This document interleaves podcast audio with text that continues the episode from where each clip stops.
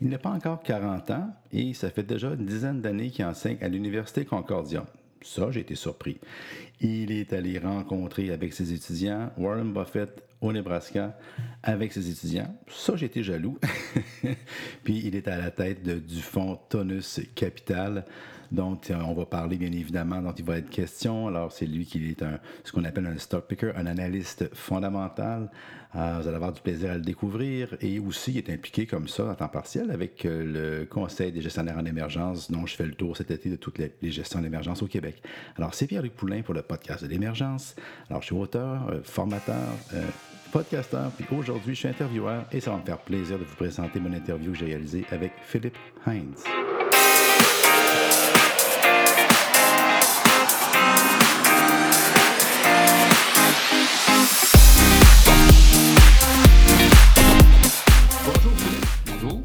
Merci de me recevoir aujourd'hui dans les bureaux de Tonus Capital. Oui, donc c'est toi qui étais arrivé dans, chez Tonus toi, en 2009, que je peux lire ici. Là. Oui, donc euh, Tonus Capital a fêté ses 10 ans euh, l'année dernière. OK. Et euh, à la base, le fondateur de Tonus Capital, Steve Boutin, et moi travaillions ensemble.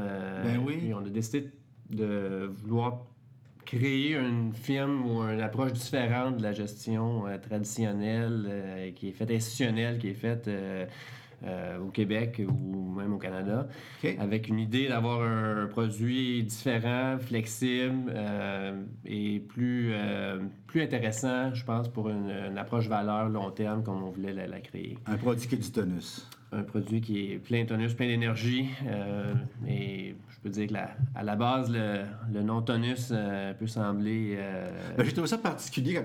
ça m'a fait sourire. J'ai fait tonus capital. J'ai fait OK. Donc, une chose qu'on voulait, c'est un nom bilingue. Hein, dans, l'industrie, c'est. Euh, Très important. Et qui se traduit. It's very important, Et aussi un nom qui était unique. dans la finance, dans l'investissement la crédibilité puis la confiance des gens euh, tient à un fil. Donc, c'était important pour nous d'avoir un nom qui était différent de ce qui était ailleurs, puis qu'on on, a la confiance de nos investisseurs, qu'on ne voulait pas qu'un nom similaire ou un puisse venir euh, entacher la, crédibilité puis la, notre brand qu'on a développé là, depuis, euh, depuis le début. Depuis une dizaine d'années. J'ai vu, en faisant mes recherches, j'étais enseigne à l'Université Concordia. Oui. Puis tu m'as dit que tu as commencé à enseigner en 2006. Oui. Tu avais 14 ans ou. Euh, pas plus que ça, mais euh, oui, effectivement. Tu as commencé jeune à enseigner. On se tutoie parce que tu es, jeune, tu m'as dit, donc on peut se tutoyer. Tout à fait. Donc, tu as commencé, ça devait être un peu particulier de pouvoir enseigner à des jeunes. Mais tu m'as dit quelque chose avant l'entrevue que j'ai trouvé absolument particulier. Tu m'as dit que tes profs d'université, il n'y en avait aucun qui était vraiment un investisseur boursier et enseignait la finance. Je me rappellerai toujours d'avoir euh, demandé au professeur qui, enseignait l'investissement qu'est-ce qu'il qu aimait sur le marché. Puis il m'avait dit qu'il euh, croyait au marché efficient puis qu'il n'investissait pas un dollar dans le marché. Donc, euh, moi, quand j'ai gradué, j'ai continué à m'impliquer avec l'université. J'ai continué à, essayer de former les, les jeunes étudiants. puis en 2006, on a officialiser ça, puis on a créé un cours euh, très pratique sur l'investissement. On enseigne ce qu'on fait dans, dans, notre vie tous les jours. Euh, la première partie du cours, c'est juste de parler des marchés, euh, qu'est-ce qui s'est passé cette semaine, pourquoi tel titre a monté, pourquoi tel autre a baissé. donc, on, on, montre aux étudiants c'est quoi les vrais termes, c'est quoi ce qui se fait sur le marché vraiment. On les prépare à une première entrevue. Qu'est-ce qui a fait que vous avez été invité par Warren Buffett? Vous avez sûrement, ben, il ne vous a pas invité, il a accepté votre demande de visite, mais comment vous avez vous y êtes pris? Qu'est-ce qui s'est, passé de particulier? Pour, parce que je sais qu'il y a des milliers d'écoles qui veulent aller voir notre ami Warren Buffett. Vous autres, vous, avez réussi, vous avez mis des photos dans le journal pour être sûr que je sois encore plus jaloux. Donc, qu'est-ce qui a fait qu'il euh, a dit oui? Donc, plusieurs, euh, plusieurs requêtes ont été faites euh, à Berkshire euh, au cours des années. OK, c'était pas la première fois. C'était pas la première fois qu'on ah, essayait. de façon régulière, il rencontre des, universités, je dirais peut-être pas chaque mois, mais à tous les deux mois, je pense qu'il fait une, visite comme ça. Et euh, après avoir été insistant, on a la petite université Concordia de Montréal, ben un peu connue, s'est retrouvée dans, la même, dans le même restaurant, dans la même salle que Princeton, que Stanford, que l'Université de New York. Donc, euh, on était sur le même pied d'égalité avec eux et on a eu notre rencontre euh, assez intime avec, euh, avec M. Buffett. All right. Bien, ça, c'est un, un, beau, un bel accomplissement. C'était très intéressant de pouvoir le rencontrer. il n'est pas différent de ce qu'on voit dans, le même gars, dans les hein? médias. Pas de préparation, ouvert à toutes les questions. Euh, humoristique, simple. Euh, vraiment, il inspire la confiance, puis euh, il y a cette capacité-là de, de, rendre simple les concepts, des fois compliqués, de la politique, de l'investissement, de l'économie, de vraiment rendre ça au niveau que tout le monde puisse comprendre puis voir plus clair dans des situations plus, des fois plus compliquées. C'est pour ça que vous avez choisi Cascade dans votre feature de ce mois-ci? J'ai regardé ta lettre financière qui vient juste de sortir, qui est très bien faite en passant, inspirée. Et euh, je vois que vous êtes à Deep Value, on a vraiment des styles valeurs. Et à l'époque des FANG, des Facebook, euh, Apple, euh, Netflix, Google et compagnie, on y va avec Cascade. Mm-hmm. Donc ça, c'est un move, je devrais dire, à la Buffett, au sens un petit peu comme ce que dans les années 2000, si on se souvient, les points des points com il avait investi dans la brique avec Acme et dans la peinture à l'époque, si je me souviens bien. Mm-hmm. Puis des choses aussi excitantes que des matériaux de construction. Avec vous autres, à l'époque, des tout ce qu'on appelle les FANG, les grosses compagnies techno qui tirent les indices vers le haut à des sommets infinis, vous dites, nous autres, on aime bien euh, Cascade. Mm-hmm. J'aimerais que tu me parles de ça parce que je viens de le lire. Là. Donc, c'est pas. Euh, je serais pas prêt à prétendre que Cascade a un meilleur modèle d'affaires qu'un Facebook, qu'un Amazon, euh, mais tout un prix. Puis, euh, ces, titres-là, les FANG, les compagnies technologiques, sont adorés par tout le monde. Euh, oui, ont de la croissance, mais c'est plus qu'amplement reflété dans le prix de l'action. Est-ce que ça va continuer à monter? Possiblement. Euh, est-ce que les attentes sont extrêmement élevées? Euh, oui. Puis je pense qu'on l'a vu avec euh, Facebook, justement, qui n'a pas eu des mauvais résultats, mais quand les attentes sont aussi hautes, la marge d'erreur est, inexistante. Donc, ça doit être parfait à chaque trimestre. puis, historiquement, on a vu que toutes ces compagnies-là, à un moment donné, il va y avoir un ralentissement, il va y avoir un mauvais trimestre, il va y avoir un nouveau compétiteur. Donc, une, pour moi, c'est une question de prix. Euh, notre style est complètement différent de vouloir aller chercher ce que les gens regardent pas, ce que les gens boudent, ce, qui n'est pas populaire. Euh, je fais souvent la référence au marché immobilier. Nous, on veut pas aller regarder dans le quartier le plus euh, hot présentement puis trouver une maison. Nous, on veut regarder dans le quartier qui est, qui, qui est pas, qui est pas en vogue, qui n'est pas regardé, trouver une bonne maison, puis éventuellement, quand le marché va changer puis que ce quartier-là va redevenir euh, populaire, ben là, on va faire euh, beaucoup d'argent avec cet investissement. Ce qu'on appelle les contrariens. Exactement. Et euh, Cascade, je peux le relier à Amazon aussi, mais. Ben, c'est ça j'ai trouvé intéressant. J'ai aimé ça. Quand j'ai vu cette. Ah, j'aurais pas pensé ce que tu en penses, Cascade. Tout le monde fait pareil. On pense au papier, puis on mm-hmm. pense au, au papier toilette. Puis... Oui, c'est ça. C'est pas tout à fait ça, là. Ben non. Donc, le papier, c'est plus du tout la partie de leur, business. Le papier tissu, euh, toilette, euh, oui, ça existe encore, mais c'est rendu une plus petite partie des profits. Le gros driver, c'est vraiment les boîtes. Euh, puis les boîtes, c'est quoi qui, qui, qui, le, facteur à l'arrière de ça? C'est le, commerce électronique. Donc, euh, les Amazon, les Indigo, euh, tout ce qu'on achète en ligne, ça doit être euh, transporté par boîte, puis c'est un gros, une grosse demande pour, pour. J'ai trouvé ça très. Ça, j'aimais ça. J'ai aimé l'espèce, un peu comme au billard, à un moment donné, tu vises la noire au coin par la bande. c'est une façon de participer dans cette croissance-là, mais de façon moins spectaculaire, mais plus il y a de commandes en ligne, plus Amazon prend des parts de marché. Tout le monde, on a tout vu la boîte arriver avec le gros sourire dessus.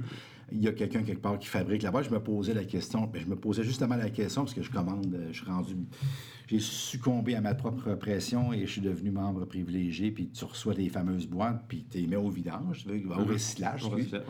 Puis tu te demandes qui qui fait ces piquets. Il y en a de la boîte, là. même, on parle de recyclage. Euh, Cascade prend notre recyclage, prend cette matière première-là, la transforme et refait des nouvelles boîtes avec, euh, avec ça. Donc, c'est euh, un modèle bien intégré. Puis aussi, euh, dans, la bourse, dans l'investissement pour faire de l'argent. Pour qu'Amazon double aujourd'hui de, valeur, ils doivent passer de presque 1000 milliards à 2000 milliards. Pour que Cascade double de valeur, on parle de beaucoup plus petits chiffres et je pense qu'avec l'évaluation d'aujourd'hui, il n'y aura pas la croissance d'Amazon, ça on s'entend, mais je reviens à ça, tout a un prix, puis on peut doubler notre argent avec Cascade juste avec certains, euh, certains bons facteurs qui poussent avec le vent dans le dos. À 257 fois les profits d'Amazon, je pense que la croissance des 10-15 prochaines années est déjà comme inclus dedans. Euh, on comprend qu'il continue de grandir, mais c'est tellement anticiper tout ça, comme, comme tu disais tantôt, la minute qu'il y a le moindre petit effet de rien, qu'on a un, sentiment que ça ira pas dans la bonne direction, on est tellement sur une espèce d'effet de levier que le moindrement que les gens vont être déçus, c'est la catastrophe. C'est ça. la symétrie entre, euh, pour moi, ça revient à le gain potentiel versus la perte potentielle. Euh, dans le cas d'Amazon, je pense que probablement de part et d'autre, le gain potentiel peut être qui sait où est-ce qu'ils vont être dans 5-10 ans. Le gain potentiel est, possible euh, sans, aucun doute, mais la, perte aussi potentielle est élevée étant donné l'évaluation. Euh, Comment tu as trouvé le move de Buffett versus Apple? Voilà, si on regarde aujourd'hui. Euh, Moi, j'ai assez surpris. c'est ça. c'est le plus grave gagnant de l'évaluation d'Apple au cours des 18-24 derniers mois. Exact. Ça a été. Euh, bon, Buffett, l'avantage qu'il a, c'est qu'il amène une crédibilité euh, hors norme. Mais les résultats d'Apple ont aussi été au rendez-vous là, euh, depuis, depuis ce temps-là. Peut-être que Tonus va avoir cette, cette espèce d'effet-là à un moment donné aussi. Je l'espère, je l'espère. Euh. Est-ce que ça arrive que tu parles de, est-ce que tu parles de tes, dans tes classes que tu donnes, est-ce que tu parles des prochains stocks euh, picking, est-ce que tu parles de tes choses avant ou juste après, ou comment tu gères le côté plus, euh, je pourrais dire secret, ou parce que les gestionnaires habituellement n'aiment pas nécessairement parler des moves qu'ils sont en train de faire. Est-ce que tu en parles, est-ce que tu le dévoiles ou pas? Comment tu gères cette partie-là? Toujours après, euh, donc priorité euh, nos investisseurs. Euh, notre travail est fait pour eux, donc en premier pour nos investisseurs, puis après ça, dans mon cours, ça fait plaisir de partager le, raisonnement Qui, est venu supporter la, la thèse d'investissement. Puis après ça, d'autres investisseurs aussi. Euh, une fois que notre position est bâtie, euh, on veut attirer d'autres. C'est sûr que là, ça devient le contraire. On va en parler à tout le monde parce qu'on va y aller. C'est sûr. Dans parle d'investisseurs, est-ce que vous êtes plus du côté institutionnel au niveau de votre mixte ou si c'est plus gestion pour fortune privée? Présentement, 100% de notre clientèle, c'est fortune privée. OK. Notre produit, que je disais plutôt euh, différent, plus flexible, convient très bien à le, privé, le, particulier, et moins à l'institutionnel qui veut une structure beaucoup plus rigide, euh, beaucoup plus encadrée. Euh, puis là, par structure euh, différente, ce que je veux dire, c'est que premièrement, on est très concentré dans notre portefeuille. Euh, les institutionnels aiment plus ou moins ça, cette partie-là. Exactement. Donc, moi, j'aime mieux mettre plus d'argent dans mes meilleures idées que de rajouter des idées supplémentaires. Donc, on mhm. se concentre sur 15 à 20 titres. Pour nous, c'est assez diversifié pour euh, pas être tous dans le même euh, dans un, un On diminue le risque systématique pratiquement de 95, 87, 17. À 25, je pense qu'on a réduit. De 25 à, à 300, il n'y a pas aucune différence de réduction de risque. Exactement. Donc, ça, on a ça. Puis, puis on a la, la possibilité de garder autant de liquidité qu'on veut. Donc, euh, théoriquement, on pourrait avoir 100% euh, de liquidité dans notre portefeuille. S'il n'y a pas d'opportunité, on est patient, on attend, puis on, a cette flexibilité, cette latitude dans notre euh, politique d'investissement. C'est un partnership. J'ai vu que c'est un fonds tonus. Donc, un, donc vous ne gérez pas chaque client. Autrement dit, vous ne gérez pas chacun des comptes de façon individuelle. Ce que vous gérez, c'est un, un fonds qui est pas. Est-ce qu'il est distribué par FundSurf présentement? Présentement, non. Donc, OK. euh, Non, il a pas de problème. Mais, mais autrement dit, il n'est pas disponible sur le. Si je vais sur Laboratoire Advisor, Morningstar, ce n'est pas un fonds qui est public qu'on peut acheter avec 500$ ou 1000$ par mois.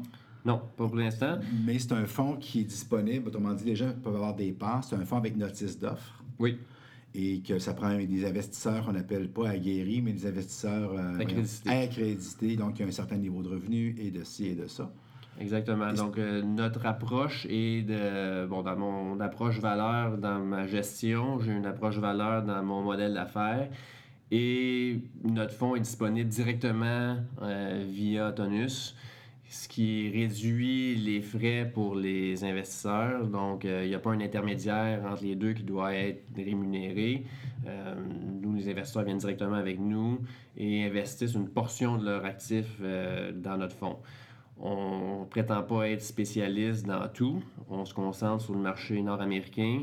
Oui, c'est ça, c'est 50. Votre indice de référence, j'ai vu, c'était 50% TSX, le composé RT, donc rendement total avec dividende inclus, puis le S&P 500 RT aussi.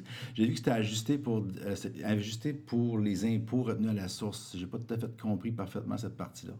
Donc, le- nos- notre fonds est un- un- une déduction d'impôt sur les dividendes euh, américains, euh, comme tous les particuliers. Là, euh, il y a une, re- une retenue d'impôt de 15% qui est prise sur les dividendes américains. Ça réduit le rendement. Légèrement. Donc, on impulse même 15% là aux dividendes du S&P 500 pour avoir un indice comparable. La vraie comparaison. Oui, dit. OK. Donc, vous comparez donc 50-50, puis ça veut dire que dans votre, dans votre politique d'investissement présentement, êtes-vous 50-50 ou si vous vous permettez de jouer un peu, êtes-vous plus. Et le marché américain, comment vous le voyez présentement? Donc, on a, la politique d'investissement nous permet euh, cette même flexibilité. On peut être 100% US ou 100% canadien. Non, c'est toi qui as mis la politique d'investissement. Autrement dit, la politique d'investissement, c'est qu'il y en a. Il y en a, il y en a pas. C'est- c'est- ben, c'est- pour nous, c'est. Très libre. Exactement. Les, les- les investisseurs chez nous nous disent trouvez-nous des bonnes actions euh, Sinon- à long terme. Sinon, gardez gardez-la en liquidité puis soyez patient. Si c'est, les bonnes idées sont aux États-Unis, allez aux États-Unis. Si les bonnes idées sont au Canada, on va venir au Canada. Historiquement, euh, je dirais deux tiers de nos investissements ont été du côté US parce que le marché est plus diversifié, les évaluations sont souvent plus attrayantes et la diversité du, euh, du- des industries euh, fonctionne mieux avec notre, euh, notre style d'affaires. Les compagnies minières, c'est pas nécessairement notre, euh, notre euh, secteur favori. Nous, on est long terme, donc on cherche des entreprises stables qui vont être capables de croître sur un horizon moyen terme. euh, qui mais- vont contrôler leur destinée, non pas qui, sont- qui vont être à la merci mondialement de la demande des produits de base, disons. D'un- prix qui, est complètement en dehors de leur contrôle. En dehors de leur contrôle. Coke n'a pas nécessairement cette espèce de problématique-là. Non, c'est ça. Apple non plus. Exactement. Ils peuvent monter leur prix Ah, ils le font. comme bon leur semble. Ils le font. Où est-ce que tu vois Tonus dans 5 ans? Idéalement, j'ai une baguette magique. Là. Idéalement, euh, de, notre, de notre base qu'on a aujourd'hui, le numéro un pour moi, c'est les rendements qu'on va donner à nos, euh, à nos investisseurs. Donc, le premier ou la façon la plus euh, efficient, efficace pour nous de, de, de croître, ou de doubler notre, euh, la grosseur de notre firme, c'est d'avoir des bons rendements. Puis ça, c'est c'est gagnant-gagnant pour tout le monde. Euh, deux, on est, à- je disais plutôt que notre clientèle aujourd'hui est, est- est des une clientèle de particuliers. Une, branche ou un chemin qu'on voit dans le futur, c'est d'avoir un autre produit connexe qui serait euh, plus institutionnel et qui serait dans bon, notre, notre, notre créneau favori, c'est les petites capitalisations, serait d'avoir un, deuxième fonds plus traditionnel, où est-ce que là, il y aurait une, moins grande concentration, euh, certaines contraintes sur la liquidité, euh, mais qui pourrait continuer à aller chercher nos forces de recherche, de valeur, de, de pensée contraire au marché. Euh, donc ça, c'est, disons, dans les cinq prochaines années, je pense que c'est une avenue qui qu'on regarde présentement, puis qui pourrait être une belle extension de notre euh, modèle d'affaires. Mhm. Qui prend la décision de finale pour dire j'achète ou je vends? Donc, le, le gestionnaire de portefeuille, présentement, c'est moi-même. Euh, qui, donc, c'est moi qui décide, oui ou non, euh, je prends la responsabilité. Juste ça, tu sais. Ben oui. Exactement. C'est facile. mais notre groupe de recherche, on, est, on, est, on est quatre. J'ai trois analystes qui travaillent avec moi, qui font la recherche, qui, qui ont discuté des, des plus et des moins de chacun des investissements. Et donc, leur, leur, point de vue est pris en compte. Mais ultimement, ça revient à moi. Le dernier, autrement dit, il y a une espèce de, une table de réflexion, tout le monde amène ses points, puis toi, tu écoutes tout ça, puis tu dis, OK, parfait, moi, j'achète ou je vends. Puis la décision de vendre est aussi importante que celle-là d'acheter. Est-ce que ça arrive que vous vendiez quand vous vous, rendez compte que, oups, ça ne livre pas la marchandise comme on le pensait? Il y a, il y a deux, deux éléments qui nous amènent à vendre un titre la majorité du temps, puis ce qu'on souhaite toujours, c'est de vendre le titre parce que l'évaluation est devenue trop élevée et la symétrie de gain-perte est moins ou plus intéressant. Donc, quand on a fait 50-100% de rendement sur un titre, de, des fois ça va être en 6 mois, mais des fois ça va être en 6 ans, euh, puis que le, gain futur est moins intéressant, on va vendre. Donc, ça, c'est le scénario idéal. L'autre situation où est-ce qu'on va vendre, c'est quand la thèse d'investissement qu'on a établie au début, donc à chaque fois qu'on achète un titre, on a trois raisons principales qu'on pense qu'on peut faire de l'argent avec cet investissement-là. Quand on revisite quelques semaines, quelques mois après notre thèse d'investissement, puis que ces points-là ont changé, on va réévaluer notre investissement, mais souvent ça nous amène à dire peut-être qu'on a. ce qu'on pensait, c'est probablement pas arrivé. Peut-être quelque chose qu'on ne comprend pas sur, euh, sur l'entreprise. Peut-être que l'équipe de direction a fait une décision d'allouer leur capital de façon non avantageuse pour les investisseurs ou qu'on n'approuve pas. Donc là, à ce moment-là, on va vendre le titre si notre thèse initiale n'est plus, euh, ne tient plus à route. Tu me disais, on était supposé se rencontrer peut-être hier ou avant-hier, puis tu dis non, j'ai pas le temps, il y a des résultats trimestriels qui sortent, puis je vais être là, puis ça va l'air important. Euh, les résultats trimestriels qui sortent, qu'est-ce que vous regardez? Est-ce que vous ne pouvez pas prendre en compte toutes les compagnies, dans le fond, les résultats? C'est surtout les compagnies que vous suivez, que vous pensez acheter, que vous suivez les résultats trimestriels. C'est quoi les premières lignes, les premières choses que vous regardez euh, quand vous assistez à ce qu'on appelle un, call, mm-hmm. un, appel conférence, dans le fond? Donc, la beauté de notre portefeuille concentré, c'est que les 15 à 20 titres qu'on détient, on les connaît sur le bout de nos doigts. C'est vrai. Quand arrive le, rapport trimestriel, les, les, résultats financiers, on, a on fait nos propres modèles financiers internes, on fait nos propres discussions avec les équipes de direction, donc, quand le trimestre arrive, on sait ce que le marché euh, veut voir comme résultat. On a nos attentes internes sur, ce soit les ventes, les marges, les, flux de trésorerie, les, le rachat d'actions. On a nos, propres anticipations sur, sur les, facteurs importants pour faire bouger le prix de l'action. Donc, quand les résultats sortent, on est prêt. On compare les résultats avec nos, avec attentes, voir si on est dans le, si on avait bien anticipé ce qui allait, se passer et si ça change notre thèse à long terme. Parce qu'on, bon, chaque trimestre est important, mais on investit pour 3-5 ans, donc on veut voir si pour 2019-2020, les résultats qu'on pense qu'ils peuvent, que la compagnie peut atteindre, c'est c'est toujours possible. Donc, dans les résultats financiers, on regarde les attentes, les résultats versus nos attentes. Et dans les appels trimestriels, euh, bon, les, analystes des banques vont poser leurs questions. Nous, par la suite, on va avoir un appel privé avec les, le, président de la compagnie ou le, chef des finances pour valider certaines de nos hypothèses et comprendre certaines des. Ah, vous téléphonez et vous parlez avec les personnes directement. Tout à fait. C'est une partie importante de, notre, euh, de notre recherche, de, de, bien, euh, de bien comprendre l'objectif de l'équipe de direction où est-ce qu'ils veulent amener l'entreprise euh, dans le futur, puis comment ils veulent dépenser notre argent, euh, l'argent des investisseurs. Absolument. Si vous aviez, si tu avais un livre, parce que ici, j'aime toujours ça quand je rentre quelque part et que je vois plein de livres, euh, puis on sait que maintenant, dans la clientèle qui écoute, il y a des conseillers, des planificateurs, des investisseurs, mais c'est des gens qui sont intéressés par la finance, qui, qui écoutent habituellement ces podcasts-là.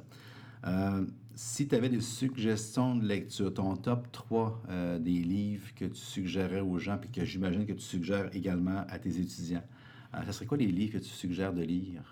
Donc, dans, effectivement, dans, dans, le, dans le, dans le cours que je donne, euh, j'ai deux classiques que je pense qui est ce sont des incontournables pour euh, les investisseurs, surtout du côté euh, valeur, là, qui, euh, mais je pense que c'est bon pour tout investisseur. le premier, ça serait The Warren Buffett Way, qui est vraiment un, des grands classiques, là, qui résume en fait très bien l'approche de, de, de, M. Buffett et de, Berkshire Hathaway. Donc, lui, je pense que c'est un excellent livre qui est, qui est, qui est une, une, belle lecture. Puis le deuxième, c'est One Up on Wall Street. Peter Lynch. Un peu. Euh, n'est plus à jour. Euh, ouais, il a vieilli. ouais. Mais. T'aimes mieux lui que Beating the Street? Ben, ben je, trouve que One Up, c'est tellement un, un, classique. Ça doit être lu. Ça se lit en deux heures. Ouais, c'est facile. Puis en fait, ça résume que l'investissement, on peut regarder autour de nous. Puis... Ah, c'est dans celui-là qui parle des bas avec les, bas, c'est sa femme qui, avait acheté les bas, des bas culottes leg, l'espèce d'œuf. Là, il y avait, avait un, je sais pas si c'est dans Beating the Street ou One Up on Wall Street qui parle de. Qui, lui, il regardait beaucoup, beaucoup ce que sa femme achetait. Puis après ça, il remontait la filière. Puis dépendamment comment que sa femme, elle aimait ce qu'il achetait. Puis lui, c'était ça beaucoup. Hein. Il était très, très euh, dans le quotidien et puis euh, la consommation. Je, demande toujours à mes étudiants, moi, euh, ils ont 18, 19, 20, 21 ans, euh, où est-ce qu'ils consomment? je me rappelle, il y a 5 ans, on, je demandais qui a un, BlackBerry dans, la classe, puis la majorité avait un BlackBerry. Et après ça, on commençait à dire d'une année à l'autre, oh, BlackBerry, non, nous autres, on n'a pas ça. Tout le monde commençait à aller sur l'iPhone des trends comme ça, des, euh, des, mouvements, on les voit. Euh, donc, euh, c'est toujours, toujours demander autour. Moi, quand je rencontre des gens, je suis toujours intéressé à savoir ce qu'ils font, dans quoi ils travaillent. Qu'est-ce qu'ils utilisent? Qu'est-ce qu'ils utilisent? Quel, quel outil dans leur travail est indispensable? Quel fournisseur ne serait pas capable de se passer? Le genre de, de compagnie qui vont avoir l'avantage compétitif. Donc, toujours chercher de l'information. Donc, ça, c'est un autre...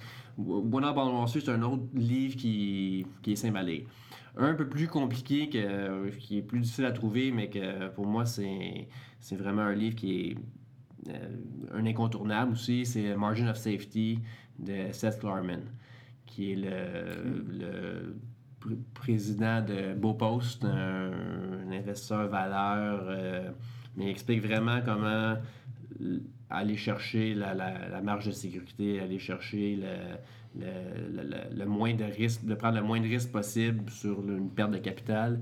Donc, euh, un livre qui est dur à trouver, euh, mais qui est, euh, qui est, qui, est, très intéressant.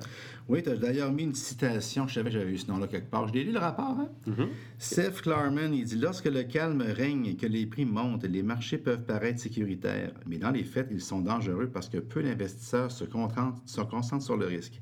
Lorsque l'angoisse résultant des baisses successives du marché donne des brûlements d'estomac aux investisseurs, le risque devient considérablement moindre, le marché ayant déjà pris en compte ces risques dans la plus faible valorisation attribuée à un actif. Autrement dit, quand il y a un écart type vers le bas ou un bêta vers le bas, autrement dit, quand ça fluctue mais en baissant, ça a tellement baissé que le risque, même si on vient de vivre quelque chose de difficile, le risque vient de baisser parce que quand on va investir à nouveau, on va acheter à un prix beaucoup moindre.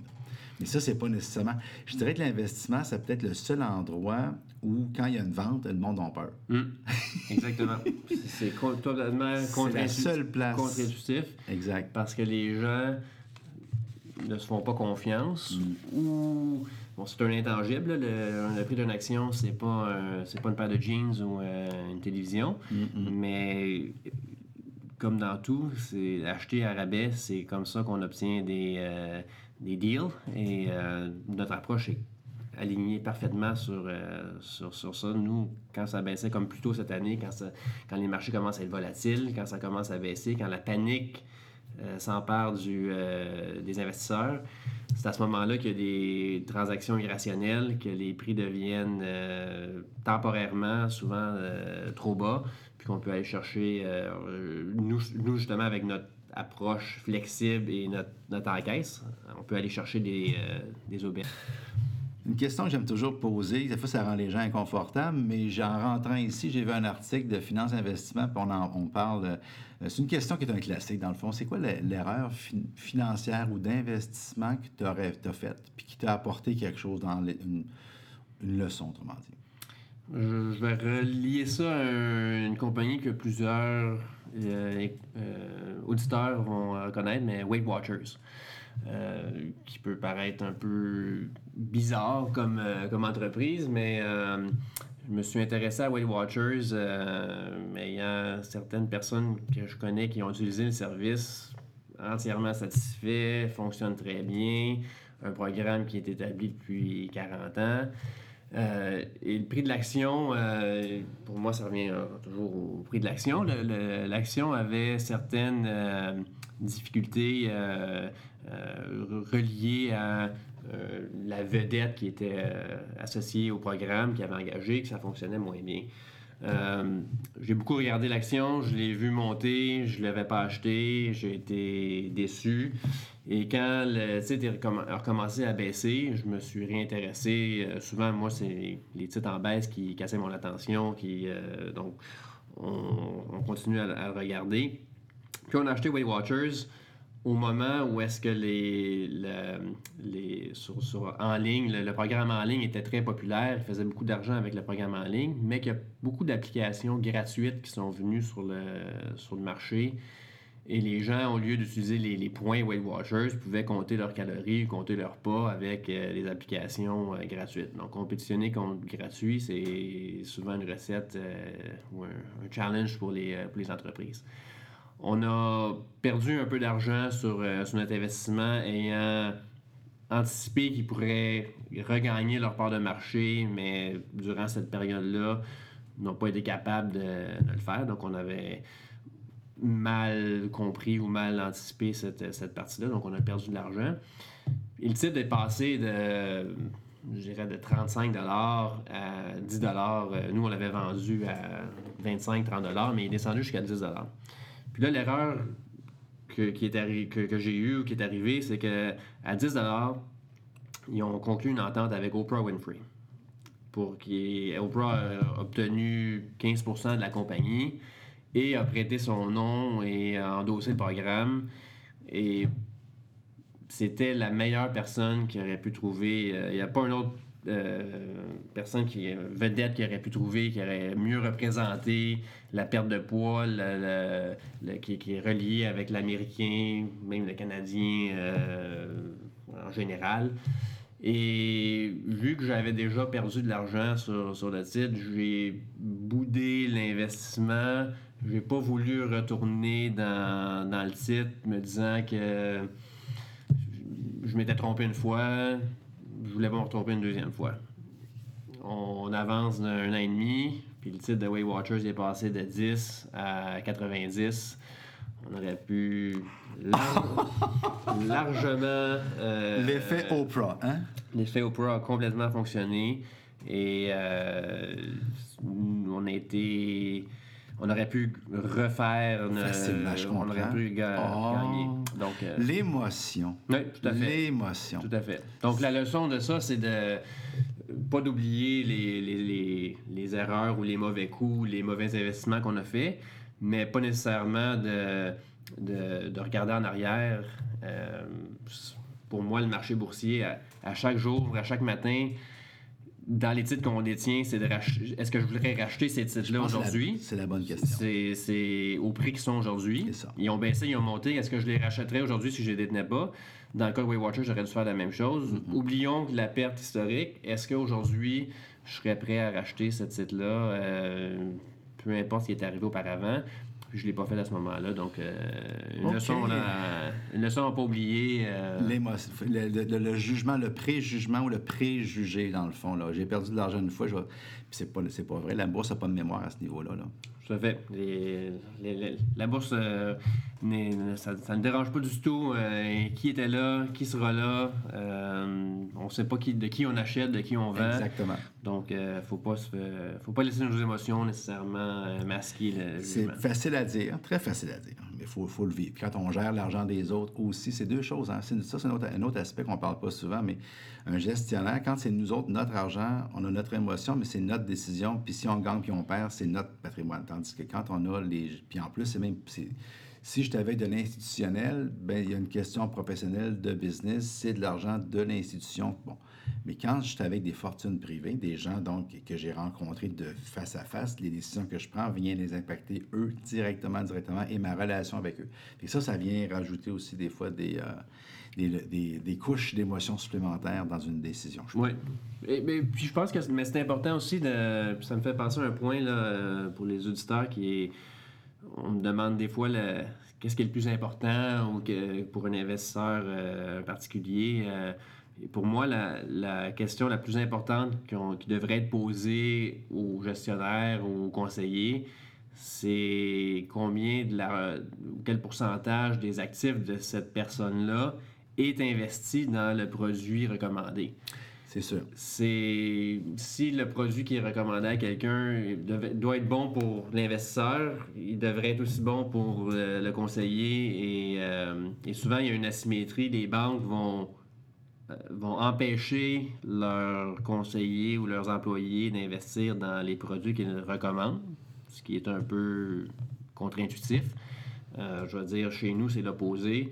Vous Moi- êtes, toi, ton, ton argent est dans, est dans ton fonds. Personnellement, 90% plus de mon actif est investi dans le fonds. Ça, ça, ça, ça, ça, ça ajoute, ça ajoute à la crédibilité, ça. Donc, ça garantit en rien les rendements, mais Ça ça, gar- gar- ça garantit que j'ai le même rendement que les investisseurs. Ouais. Donc, euh, quand moi j'investis, j'ai le côté émotif de vouloir bien faire pour nos investisseurs, mais aussi pour mon patrimoine personnel. Et puis, les, les employés de la firme sont aussi investis dans le, dans le fonds. Euh, pour nous, on, on- on gère ça pour protéger notre, euh, notre capital en premier, je dirais même en deuxième, puis en troisième, ben là, on veut essayer de- d'avoir des, des- Des rendements d'excellents rendements à long terme. Un site web que tu pourrais pas vivre sans ou qui, qui est une ressource pour toi là, inestimable. Ou un site web là, que tu recommanderais aux gens d'aller visiter puis de s'inspirer. Puis... Je vais, je vais y aller très euh, à la base, mais pour moi, les, les deux sites web qui, qui sont très intéressants, c'est CEDAR au Canada, puis Ok. SEC.gov aux États-Unis. Il n'y a rien de trop sexy là. Hein? Pas du tout, mais c'est là qui sont les états financiers des compagnies. Et je- trop souvent, les investisseurs euh, investissent par euh, momentum ou par euh, émotion au lieu d'investir sur les fondamentaux, sur les résultats des compagnies.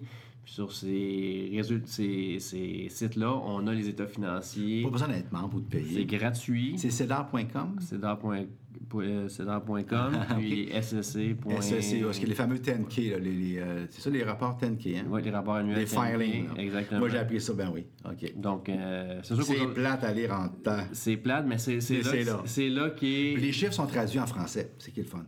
Oui, c'est ça. C'est un 2, c'est un 2. Hein? Les Tout- chiffres sont tout- bilingues. les chiffres Mais sont c'est bilingues. très intéressant de. euh, Ben, ils peuvent pas se cacher puis ils font pas de flafos. Il y a un côté positif à ça, c'est dans les rapports annuels. Euh, beaucoup de rapports annuels sont pleins de graphiques, puis d'images, puis de, de mise en page, puis de patentes sur le- avant qu'on puisse se rendre finalement aux vraies affaires. Tandis que dans ces sites-là, il y a des formats à remplir, il y a des standards, puis tu n'as pas à, avoir tout le fatras du graphisme et puis de l'image publique. C'est vraiment core, c'est raw, c'est des chiffres, les chiffres, les chiffres, avec les revenus, les dépenses, les costs. Puis, Ouais. euh, Puis ils, sont, qu'au- ils sont obligés aussi, comme compagnie publique, de mettre s'il y a des avertissements, des notes. Ouais, c'est ça, il y a beaucoup de choses Il y a beaucoup de notes. dans ces Ils rapports-là. n'ont pas le droit de les mettre en six points euh, italiques. Non, non. Et et il y a beaucoup de choses qu'ils ne veulent pas mettre dans ces rapports-là, mais sont obligés. Ils sont obligés. Puis s'ils sont obligés, c'est parce que ça peut être bon pour l'investisseur. Les gens devraient lire ça. Et les, les profits, au bout du compte, qu'est-ce qui va faire monter le, le prix d'une action dans les cinq prochaines années? Puis ça, que ce soit Amazon ou que ce soit Cascade, ça va être les profits qu'ils vont obtenir dans le futur et le multiple que les investisseurs vont être prêts à payer pour euh, cette compagnie-là. Donc, une des deux euh, variables, elle est obtenue dans les, les rapports financiers des, des, entreprises. Et en les épluchant, on peut voir, on peut mieux projeter et mieux voir les, les risques et les opportunités des, des entreprises comme disait dans le film de Jerry Maguire, le client de Jerry Maguire, Show me the money. Ça s'arrête souvent à ça. Show me the money. Show me the money. All right. Écoute, ça a été. Écoute, on a fait une autre belle entrevue. Je te remercie beaucoup euh, de ta générosité, du temps. J'en ai profité pour un matin parce qu'il n'y avait pas d'annonce euh, de rapport trimestriel. Fait que je te remercie beaucoup pour ton temps de l'entrevue. C'était bien agréable de venir vous visiter ici. Un grand plaisir. Donc, j'espère que vous avez apprécié cette entrevue. Moi, j'ai eu encore une fois, comme toujours, bien, bien du fun. Euh, vous savez pas le fun que j'ai de faire cette, tournée-là, puis de rencontrer ces gens-là. Puis je le sais, je me répète, mais c'est pas grave, je vais continuer de le dire. On a du talent au Québec, c'est le fun. Je tombe toujours des nues, je suis toujours aussi enthousiaste. Vous devez le sentir bord en bord du micro. C'est une joie absolue de faire le tour de ces jeunes. Puis il y en a qui ont plus d'expérience, c'est correct, les cheveux gris, les cheveux blancs, mais de voir des jeunes qui n'ont même pas encore 40 ans allumés comme ça, qui créent de l'emploi, qui créent de la valeur, qui ont des projets, qui veulent, qui veulent et puis qui s'impliquent. Écoute, c'est une, c'est une joie, c'est une joie de, de, les mettre en lumière, de les mettre en valeur, puis de les faire découvrir euh, tout le monde ensemble. C'est génial. Continuez. Encore une fois, je trouve ça trippant de voir les, les, téléchargements qui se font toujours de plus en plus tôt le matin, de plus en plus nombreux. C'est vraiment, vraiment agréable. Ça me donne, ça me donne du fio, ça me donne de l'enthousiasme et le goût de continuer, bien évidemment. Donc, euh, moi, écoutez, si vous êtes conseiller financier, planificateur financier, je vous prends 15 secondes de marketing. J'ai des cours avec des UFC sur Warren Buffett. J'ai les en anglais aussi. I speak in English, no problem there. Donc, toutes mes cours sont toutes traduits en anglais. Je fais pas beaucoup de marketing à ce niveau-là, mais je vous le dis, si jamais vous avez des gens autour de vous dans votre entreprise, de quoi du genre, vous allez faire un tour sur pierrelucpoulin.didacte.com. Euh, mes UFC sont la plupart en épargne collective et pour les planificateurs financiers, je me rends aussi euh, dans les institutions financières faire des cours en privé. C'est pour ça que je suis pas en mode public, mais je suis en mode privé, les petits groupes de 12 ou 15 personnes, on a bien du plaisir. Puis avec laboratoire advisor, toutes ces choses-là. C'est comme ça que je réussis à gagner ma vie et à faire un podcast qui est gratuit. Alors, merci d'avoir écouté. On se reprend la semaine prochaine. On continue tous les vendredis des entrevues avec les gestionnaires émergents. Merci d'avoir été là. Bye.